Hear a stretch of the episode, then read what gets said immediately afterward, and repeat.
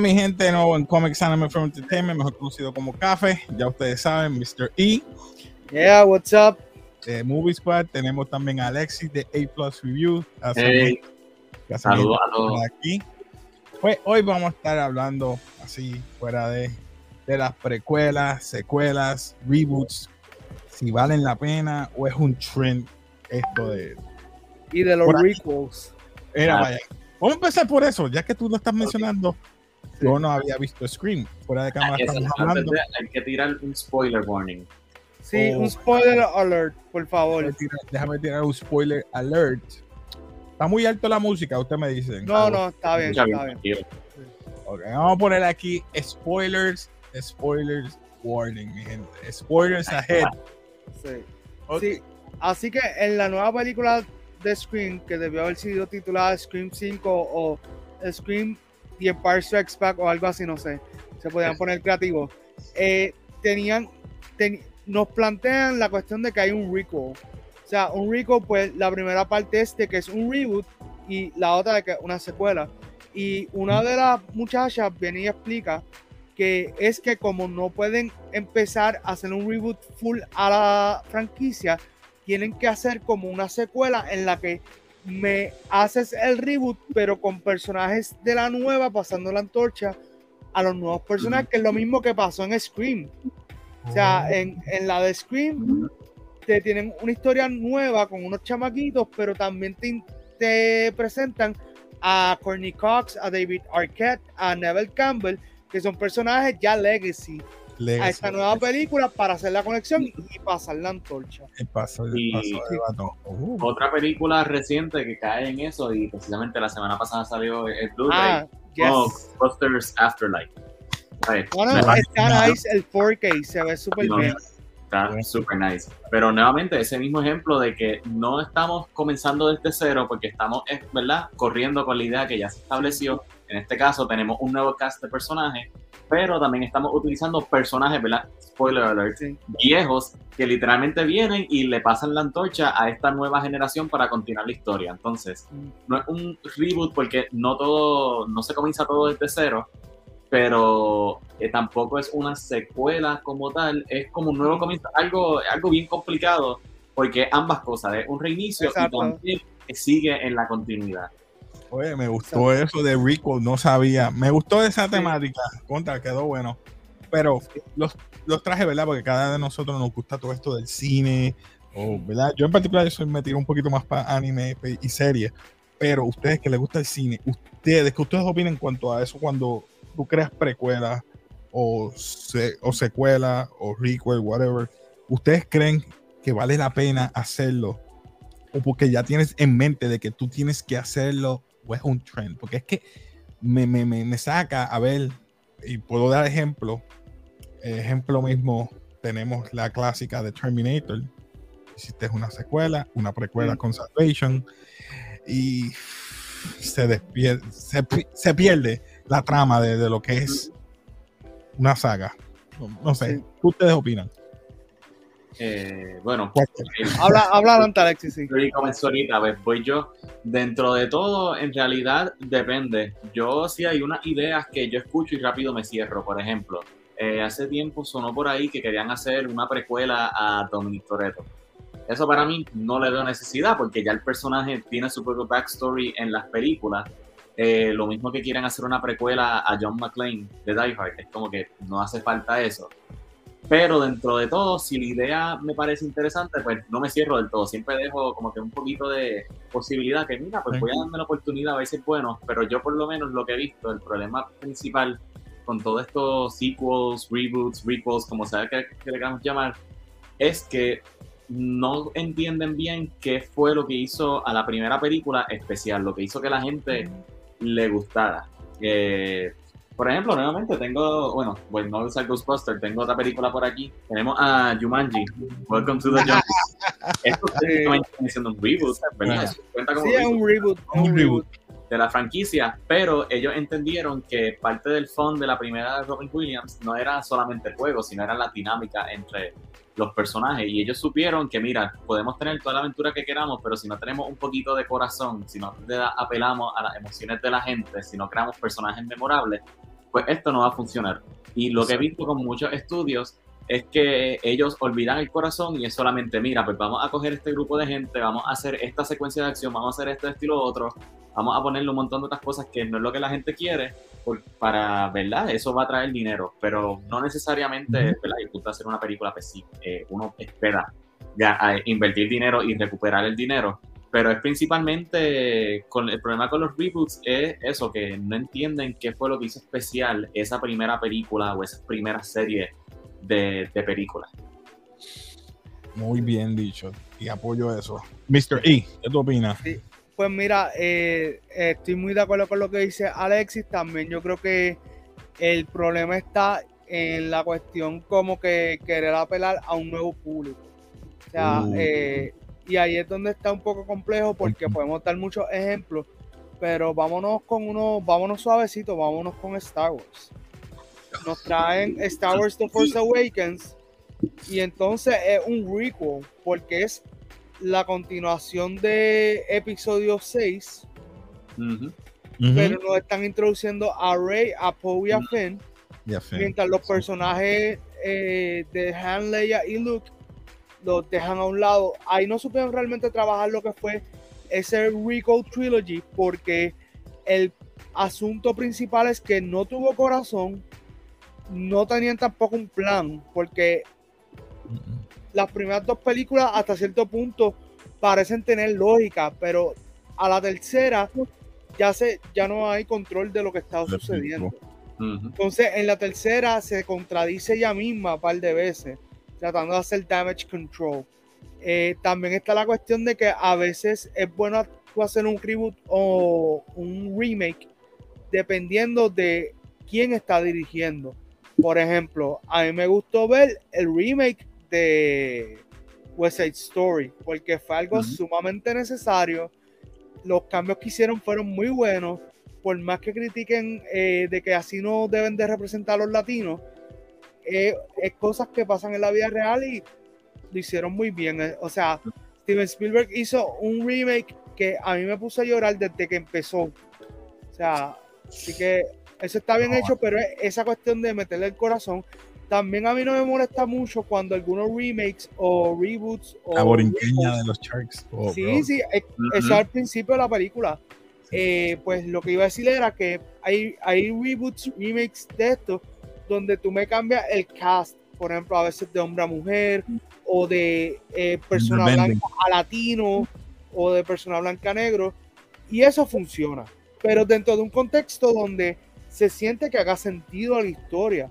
Porque si, por ejemplo, ahorita estaban hablando de Shipper by the Dozen, que ahora nos tiraron una nueva versión con Zach Braff y eh, Gabriel Union. Y Casey me dice, mano, como que no sé, that looks off. Ahí yo lo que pensé, pues mira, yo pensé en esto varios días y la realidad es que por un lado, en Cheaper by the Dozen en la original, dime cuántas personas que no son blancas salen en la película. Dos o tres nada más, es verdad. Y pues, el nombre de las trenzas. Sí. Y un, y un asiático, creo que era. exacto, exacto. Pero el asunto es que Disney dice, vamos a hacer esto algo más moderno porque ellos el reboot lo van a estar haciendo, el remake, a partir de los tiempos de ahora con una pareja birracial. Sí, sí. O sea, que, sí, Gabriel Union y sí, que probablemente no va a ser la mejor película del mundo, pero nos están tratando de vender otra perspectiva. Ahora, no estoy diciendo que sea buena o mala, no la estoy defendiendo porque no la he visto. Pero vamos a ver más proyectos así porque se están dando cuenta de que el público mayoritario ya no es blanco. O sea, y eso está pasando en todos los medios de entretenimiento. Están moviendo a hacer un producto más diverso. Pero ahí es donde hay que tener cuidado. es que, ajá, Ah, perdón por interrumpir, pero añadiendo a eso que dijo Mr. E, eh, y en esencia eso no es algo malo, porque, ¿verdad? Es como que, ok, este fue un producto hecho en este tiempo, pues mira, cuando lo miramos con esta perspectiva de ahora, pues vemos como que quizás esto se puede mejorar. El ejemplo de West Side Story me parece muy bueno.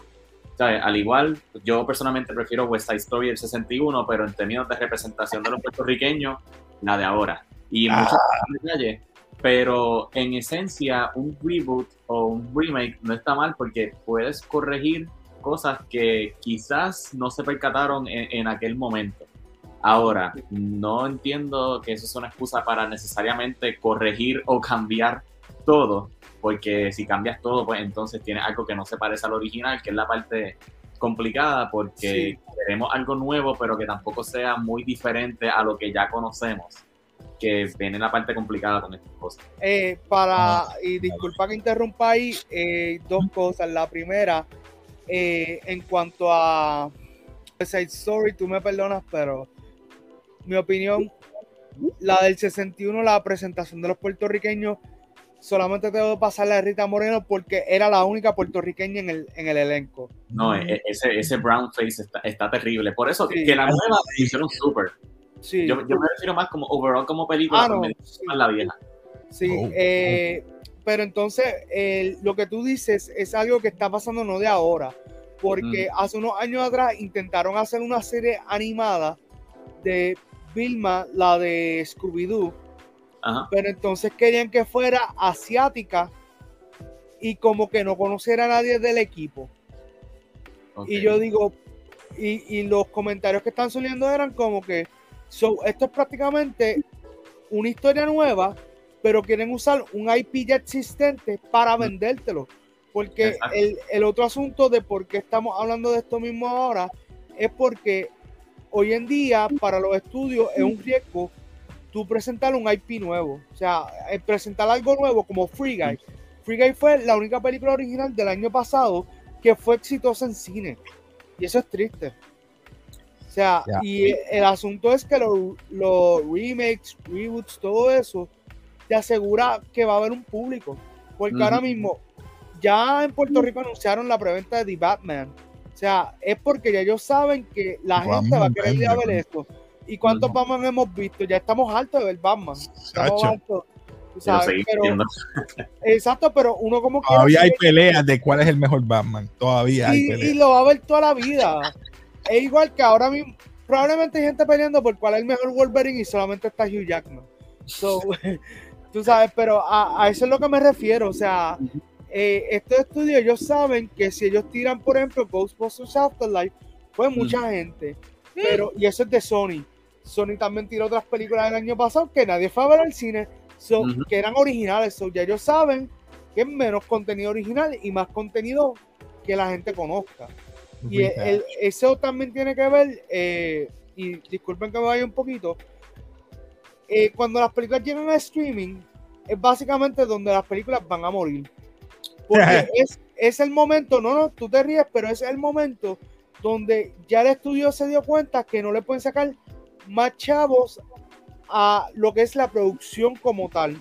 O sea, ya cuando llegan a streaming, es como que ese dinerito es para el estudio, no es ni siquiera para recobrar gastos ni nada. Por eso es que Spider-Man todavía no, lo veía así, no, ni nada. Gracias por aclararme eso. ¿Ves la diferencia? Yo antier, antier fue, ¿cuándo fue que hablé con Juanra? Juanra, estamos hablando de eso. Yo, pues yo prefiero a veces que las tienen en streaming. Y él me dice, no, que así esto. Pero cuando tú me dices eso, yo no lo veo desde ese punto. Yo lo veo desde consumidor de que estoy cómodo en mi casa, con este problema de COVID. pero el, el asunto es que ahora mismo el cine está en un momento, bueno, no quiero realmente, sino está en un momento apretado porque incluso Bob Iger, el ex CEO de Disney, él dice, eh, él dice que él lo que aprendió ahora mismo fue que la gente va a ir al cine solamente si ellos entienden que la película es sumamente importante ver en el cine. Bueno, Ben Affleck mismo lo dijo, que él cree que de acá a par de años, y es cierto, solamente los cines van a estar para películas de Marvel y películas de eventos, que las películas pequeñas, drama, eso, el hogar es streaming ahora y es una realidad. Sí, ah, ah, eso es lo que... El, ah, el problema, tú de sabes, tan- tantos chavos que la gente no va, no voy a gastar chavo en esto, Sí, prefiero ir a pero- también ahí yo creo que se puede bregar con eso porque, por ejemplo, Last Night in Soho fue una película que yo no Mm. vi anuncio ni promoción de ella en Puerto Rico.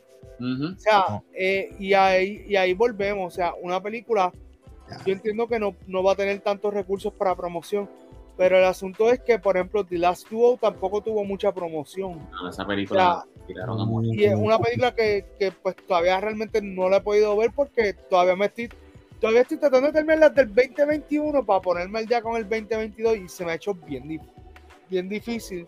Más tenemos por ahí ya mismo los Oscars, que eso también va a ser otro papelón. Y Mira, ya tú sabes. Es- eso es lo que está afectando también a lo- al, al cine. En los, las guías para tú entrar en los Oscars. Tienes una, ¿verdad? Unas guías para que tienes que tener un 30% de minoría. Pero tener eso es para Best Picture nada más.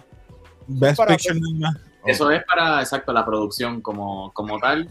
Principalmente ellos están enfocándose más detrás de cámaras, pero también un poco al frente. Pero el enfoque de ellos es que más integración en la fuerza laboral para Más hacer integración. Sí. Ok. Sí, no, y mira, yo creo que eso por un lado está bien. El problema que está teniendo los Oscars es más bien en que ellos determinan que son películas que deben ser nominadas. Por ejemplo, Green Knight fue una película que no fue nominada para ningún premio. A mí me encantó Green Knight. Es un slow burn, pero es una película que mínimo debe haber estado en cinematografía o en Eh, en sound vestuario, production design. vestuario, como que tenía la capacidad de estar nominada para varias categorías, pero entonces ahí volvemos. Don't Look Up se ganó como siete nominaciones por ahí. No sé si son siete, pero Cuatro, se cuatro. ganó cuatro. Cuatro, Cuatro, ah, pues, disculpa. Mejor película, mejor guion. Hay una que es En mejor. serio, se ganó mejor película. Oh my No, no, no, god. nominado, nominado, Ah, nominado. Nominado Pero- mejor película. Pero exacto, es cierto. Más este año fue una película excelente. También. Por ahí. Pero Eh, mira, eso, eso también es un problema porque yo de lo único que yo escuché de más fue por Alexi y Bobby. O sea, Y Bobby. dos, dos personas que ni siquiera en Film Twitter yo tampoco escuché de eso. O sea que también hay un problema a nivel mundial. O sea, ¿qué películas están pero el marketing. eh, eh, tiene Sí. que ver con el marketing, eh, también tiene que ver con, con otros factores. O sea, porque todo el mundo está hablando, bueno, no todo el mundo, pero en Film Twitter están discutiendo de que nadie habló de The Passing, que fue con Ruth Nega y Ah, sí. Ya la tengo en lista. Eso. Por eso, yo también, yo también, pero que he visto muchas conversaciones de que una película buena, pero nadie está hablando de ella. Y yo digo, Exacto. pues, ¿qué hay que hacer? O sea, ¿No? Y es O sea, estas películas indie, aparte, también van a morir con el tiempo. Tú- tú- o sea, no morir, sino que el marketing no las apoya tanto porque tienen este. Es que el- es que el- mira, mira cuál es el problema del marketing. Te dan un presupuesto de 20 millones y te Ujú. dicen, papi, de los 20 millones, mínimo 2 millones se tienen que ir en, en marketing. O sea, ya tú cuentas con 17, 16 por ahí para hacer toda la producción y con 2 millones. Mira, 2 millones gasta ahí yo creo que en los primeros 5 minutos de marketing. Dale. Perdóname, Alexis. No, bueno, Este, no, que eso es muy cierto y volviendo a lo que estaba comentando Mr. E ahorita, de que, ¿verdad? Ahora mismo hay tantas cosas que ver que uno es difícil ponerse al día, precisamente, ¿sabes? En el caso de la academia, pues todos los miembros quieren eso, ellos tienen que ver, ellos reciben, creo que son más de 200, 300 películas para que la gente los considere, ellos reciben los Spider-Man, ellos reciben, eh, si enviaran a Zack, ellos reciben a Zack, ellos envían todas las películas, tienen que considerar y tienen que ir bajándole, y en ese sentido, pues también nuevamente una casa productora pequeña no tiene el mismo presupuesto para hacer un pushing para las películas como lo puede hacer Disney, oh, que mete Free Guy en la categoría de mejores efectos eh, visuales. Ahora, los efectos de Free Guy se ven bien, pero eso es porque le dieron una campaña consistente comparado con un A24, una casa más pequeña, que tiene un presupuesto más limitado, entonces tiene que limitarse, eh, enfocarse, por ejemplo, pues mira, publicidad boca en boca, pues conseguimos a esta persona que vea la película, a esta persona word of mouth. Ah, Exacto. no, y, y, por ejemplo, también A24 me imagino que tuvo que haber hecho el estudio. Ellos dijeron, ¿cuál es la probabilidad de que a nosotros nos nominen? No ni siquiera ganar, Ellos están hablando de que cuál es la posibilidad que a nosotros nos nominen. Probablemente menos del 1%, pues ni siquiera lo vamos a intentar.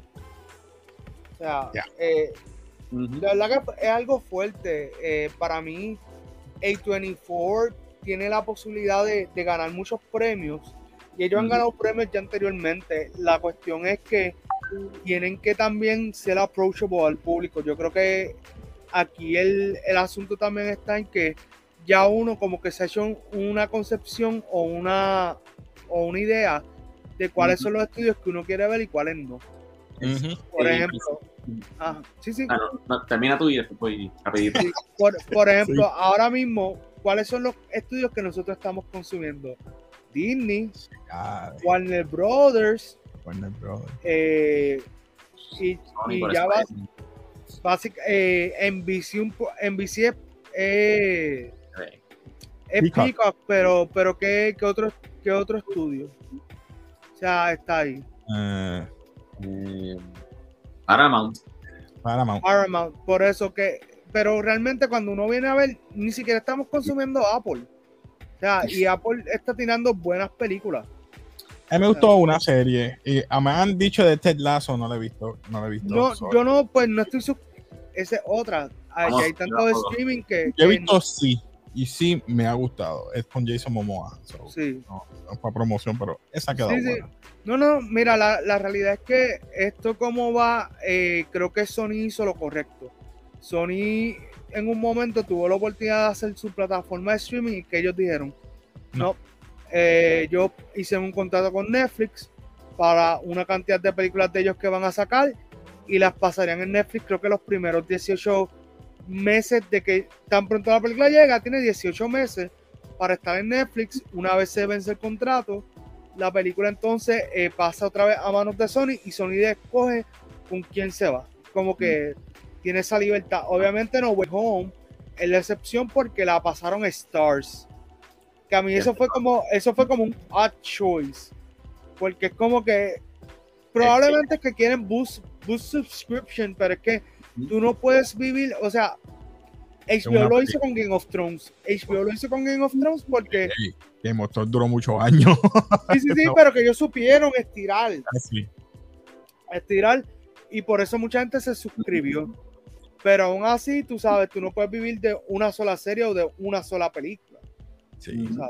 Y a lo que estaba yendo por la misma línea de eso, disculpa, los estudios que estamos consumiendo, ¿sabes? Hoy en día hay tanto estrés en la universidad, los trabajos, todo. Tenemos a veces tan poco tiempo libre que uno también tiene que decir, ok, ¿en qué voy a invertir mi tiempo? Como que esta peliculita que es lenta o puedo ver esto que me promete más acción. Y es precisamente eso, que a veces, porque a veces nosotros mismos no nos enteramos de estas películas porque nadie las está viendo ni en Twitter ni amistades de nosotros porque tenemos el tiempo tan y tan ocupado y tenemos tantas opciones que es como que, ok, pues por más que uno quiera tratar de ver de todo, siempre nos quedamos atrás y la mayoría de la gente lo que hace es que pues caemos en nuestros comfort zones. Que nuevamente no hay nada malo con eso, pero no siempre deberíamos quedarnos ahí, deberíamos ver un poquito más allá. Sí. Y es precisamente el mundo que estamos viviendo y los estudios saben eso y por eso nos siguen dando reboots y sequels y todo, porque escuchamos el nombre y es como que, ok, pues vamos a verlo. Sí, no, y mira, la, la realidad es que, por ejemplo, este mismo fin de semana. En cartelera está Marry Me, está el, el Taken ese Great Value, está eh, Death on y creo que está otra película más nueva. Y es como que yo escogí pues ver Death on pero y, y Marry Me, pues mami la quiere ver, pero vio que la van a dar en Peacock, so ya se pierde ese dinero. O sea, Peacock por estar money hungry, van a perder dinero. Porque el, el asunto realmente, el, el asunto realmente del streaming es que la ganancia no va full a la producción. O sea, el, la plataforma se queda con la, la, mayor cantidad de dinero. Entonces, realmente, pues, si la película le sacan algo, va a ser bien poco. O sea, un 10%. y perdona que te interrumpa, Matrix. Matrix buenísima la primera, la, la trilogía de momento hicieron este, como tú dijiste, un requel. Vamos a decir que eso es un requel. Pero, pero yo, ¿esa existe? ¿Esa película existe? Yo, yo nunca la vi. Yo siempre. yo me. Yo estoy No, no la veas, mejor, No, no. porque no te vas a afectar mentalmente, no te vas a afectar. So, no la veas. Sí. Pero vol- volviendo a esto, ya vemos que. Pero mira, para que tú Ajá. veas cómo van las cosas, en ese caso, eh, la directora Lana Wachowski, ella dijo en entrevista que ella regresó a hacer esa película porque el estudio le dijo, o tú, o porque la le digo, o otra persona la hace. exacto, pero es como quien dice, esto tiene que suceder. O sea, ya nosotros llamamos a Keanu Reeves, llamamos a medio mundo, tenemos a todo el mundo pago, so, es como que esto va sí o sí. Vayas tú, no vayas tú, vaya quien sea. Es más, ellos pueden poner al conserje a dirigir la película y eso salía como quiera. Y yo, eh, y pues, nuevamente no he visto la película, pero por lo que he escuchado, se siente así. Y nuevamente, en este caso, estamos hablando de alguien que estuvo envuelto en la película original. Y al estar obligado, o obligada, mejor dicho, ¿sabes? No hay la misma pasión detrás del proyecto. Y Sí, y no, se y, siente. y- y para mí, yo habiendo visto esa horror, horror- horrible película, eh, ni me salen las palabras de tan, de tan malo que fue. wow. Eh, sí, no, yo la, yo vi la primera media hora, no aguanté, la quité, después traté de verla por el app eh, y Mm. no me no quería cargar. Yo decía, esto es que Dios me está protegiendo de yo ver esta película. El porque ni Matrix siquiera el está mismo- rechazando. No vuelvas a entrar. Exacto. Oh Eh, me tardé como cuatro días después en, en volver a revisitarla. eh, y el problema principal de la película es que no tiene corazón y no tiene necesidad de ocurrir. O sea, como que no hay, realmente no hay algo que tú digas que sea necesario porque está ocurriendo estos eventos. Ujú. Es como que están tratando de, de rehash algo que no está ahí. Ya, ya. Que- exacto, y, y se siente en eso cuando están simplemente inventándoselo. Un ejemplo que me viene a la mente es Ajá. una secuela del reboot que ahora, hoy mismo salió el trailer de este Jurassic World Fallen Kingdom. Uh, Eh, Dominion. exacto, pero estoy hablando específicamente de Fallen Kingdom, porque hicieron el reboot el 2015 Sí. con Jurassic World, que verdad, sí, se acepta el argumento que es lo mismo como New Hope y Force Awakens, sí, Sí. lo mismo, diferentes personajes, pero con Fallen Kingdom fue como que, ok, pues mira, esto es lo que estamos tratando de hacer, pero la historia que están tratando de desarrollar como que no va del todo, entonces ahora para la próxima película pues tenemos que traer a todo el mundo de vuelta Sí, este, para convencer Pero a la gente mira. que vale la pena seguir viendo estas películas. Este, para que sepa, Ajá. The Ma- la nueva de The Matrix piensa en Rise of Skywalker, que fue un dolor de cabeza. Ahora incrementalo con que también tiene dolor en el estómago. Ok, so Rise of Skywalker. Ok. No, no, no, no, no, es que está por debajo de eso. Ok, ok. Eh, está, like, tiene una escena post crédito. Spoiler alert. También. Sí, Oh, oh. y spoiler alert, por favor. Voy a poner spoiler alert aquí. Spoiler alert, mi gente. Spoiler alert. Ajá. Ellos, como que lo- los gurús del videojuego terminan diciendo que van a hacer un nuevo juego y se va a llamar The Cat Tricks.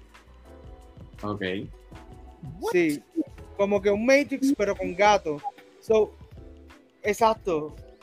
Y ahí, ese fue el momento que yo dije, ok, so hay, hay cosas peores que Rise of Skywalker que son de buena franquicia. Eh, eso me huele a. mm, Sí, no, mira, realmente eh, esa película no tenía por qué existir. O sea, eh, para mí, Ahora- una de las cosas que más me dolió fue el ver a Mr. Smith, que me dio, no, no fue el mismo actor porque Hugo Weaving cuando vio el libreto dijo, mira, esto, esto no, no vale la pena ni yo leerlo estando en el, en el trono. les hago la Mm. pregunta, ¿verdad? Ya que estamos hablando de Rich, eh, sí, eh, requel, prequel, ¿a quién le echamos la culpa? ¿O es algo generacional? ¿O es algo de trending? ¿O es algo que, que los estudios quieren hacer? ¿O es solamente porque vamos a hacer dinero?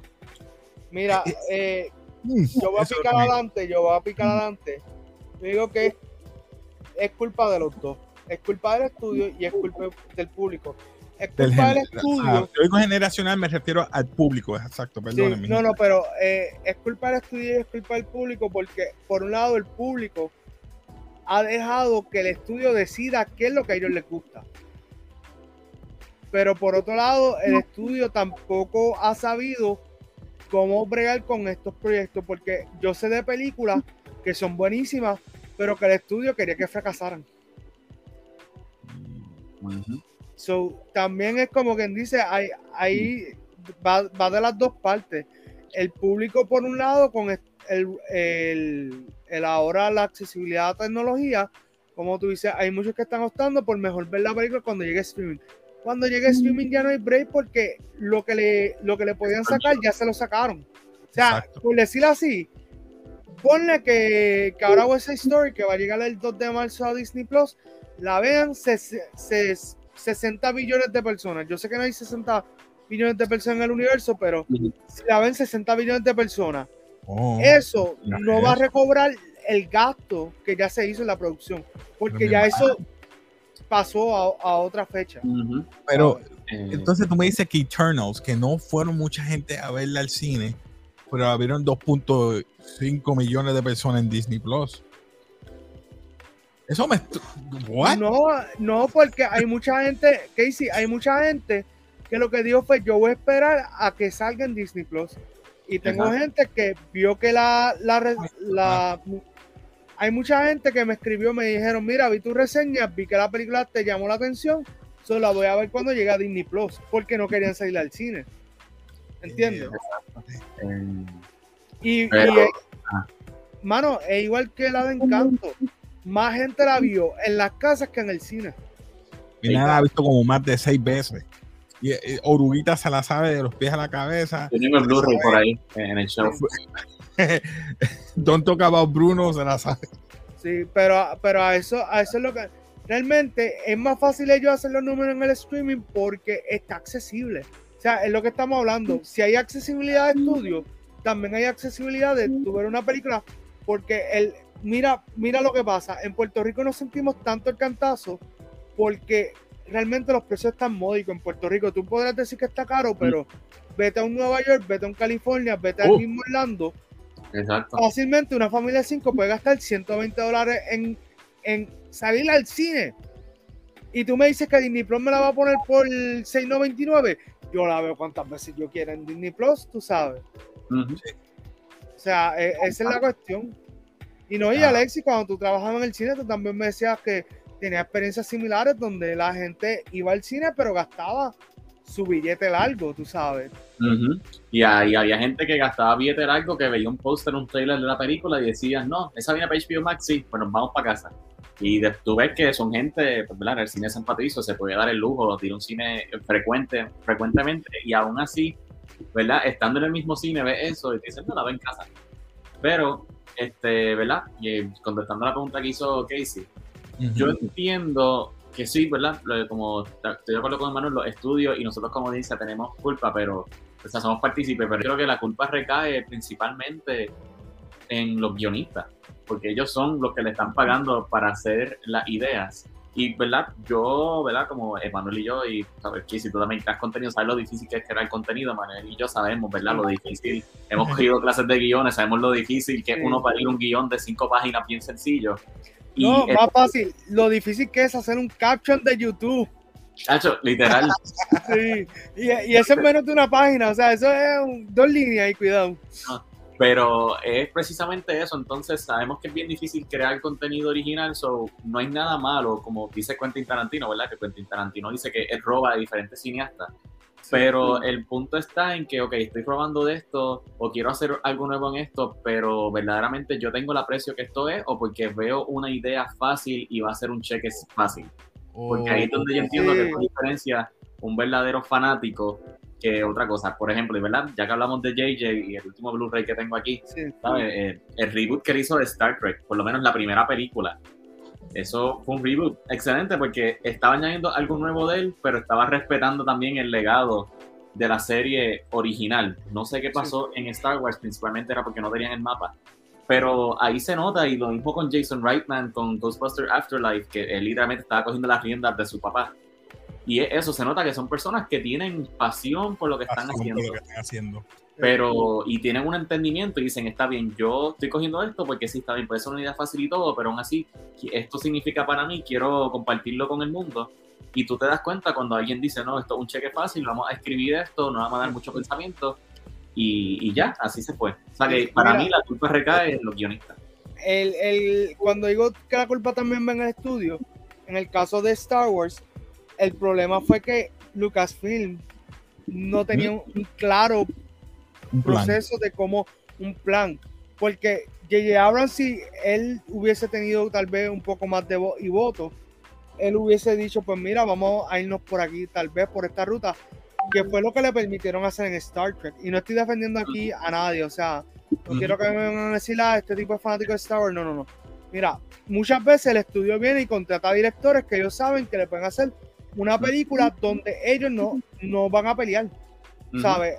Venom Let There Be Carnage para mí se vio como una película que ellos dijeron, vamos a contratar a Andy Serkis, él es hasta cierto punto un yes man, él no me va a discutir tanto en la pelea, en la película, va a hacer lo que yo le pida y ya. Exacto. Tú sabes, que, que, no es solamente los guionistas, hay, hay muchos factores jugando.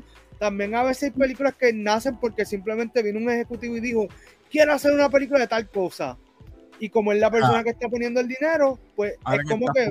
eso de película. Y con esto vamos a cerrar, que yo sé que ella mismo, tiene que... Una pregunta doble.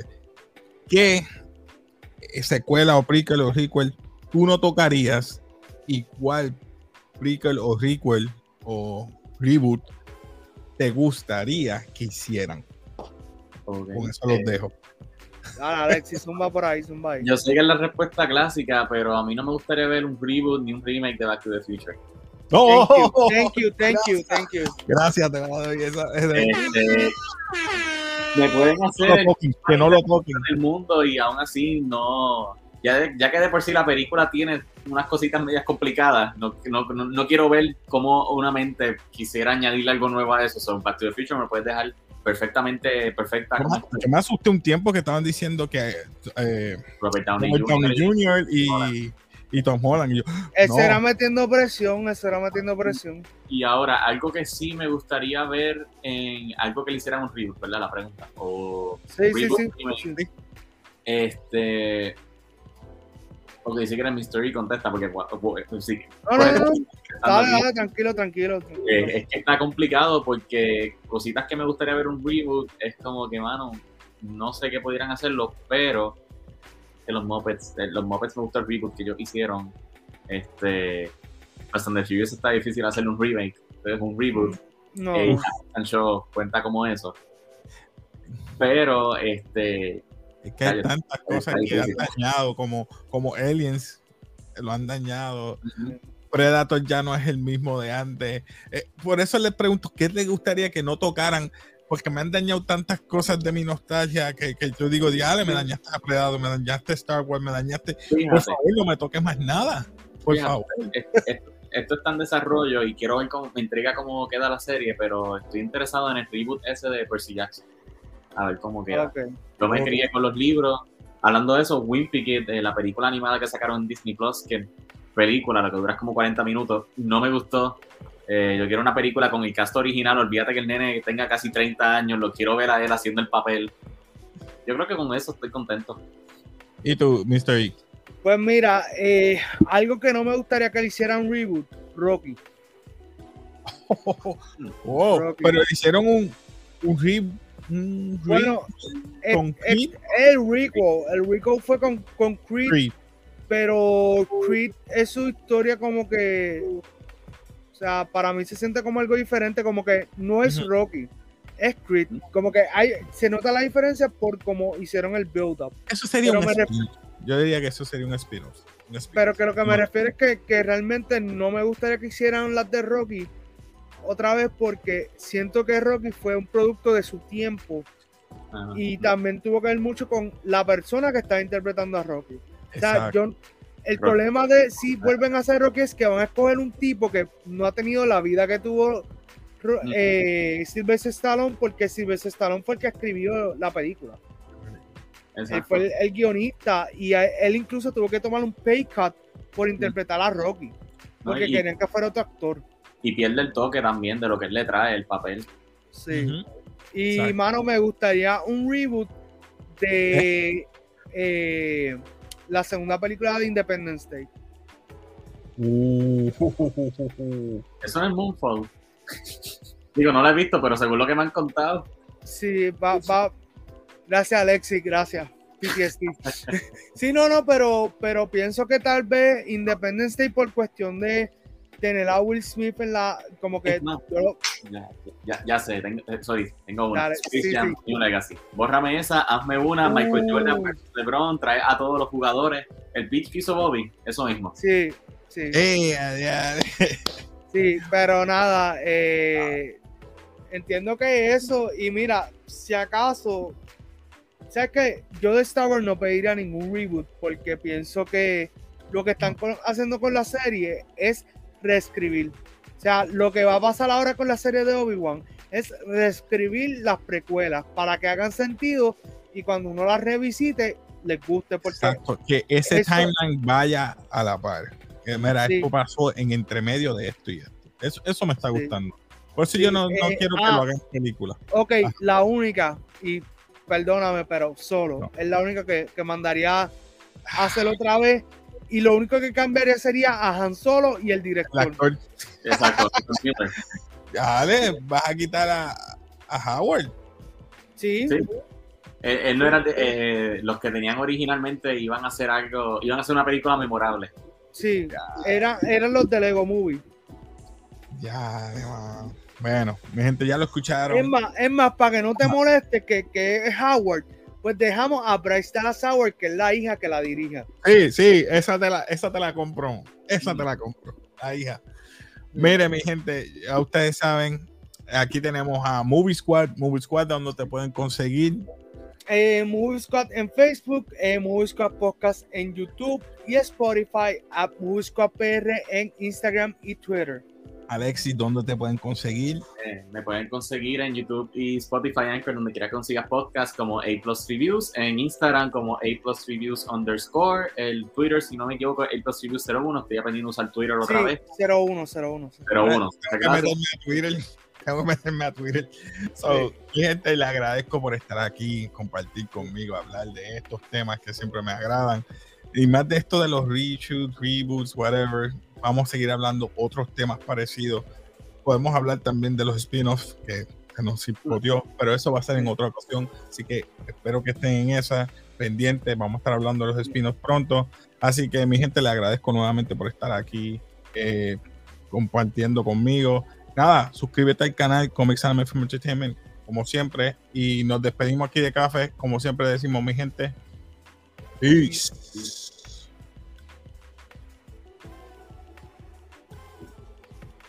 Yo no le estoy dando aquí, no sale. Y se acaba de...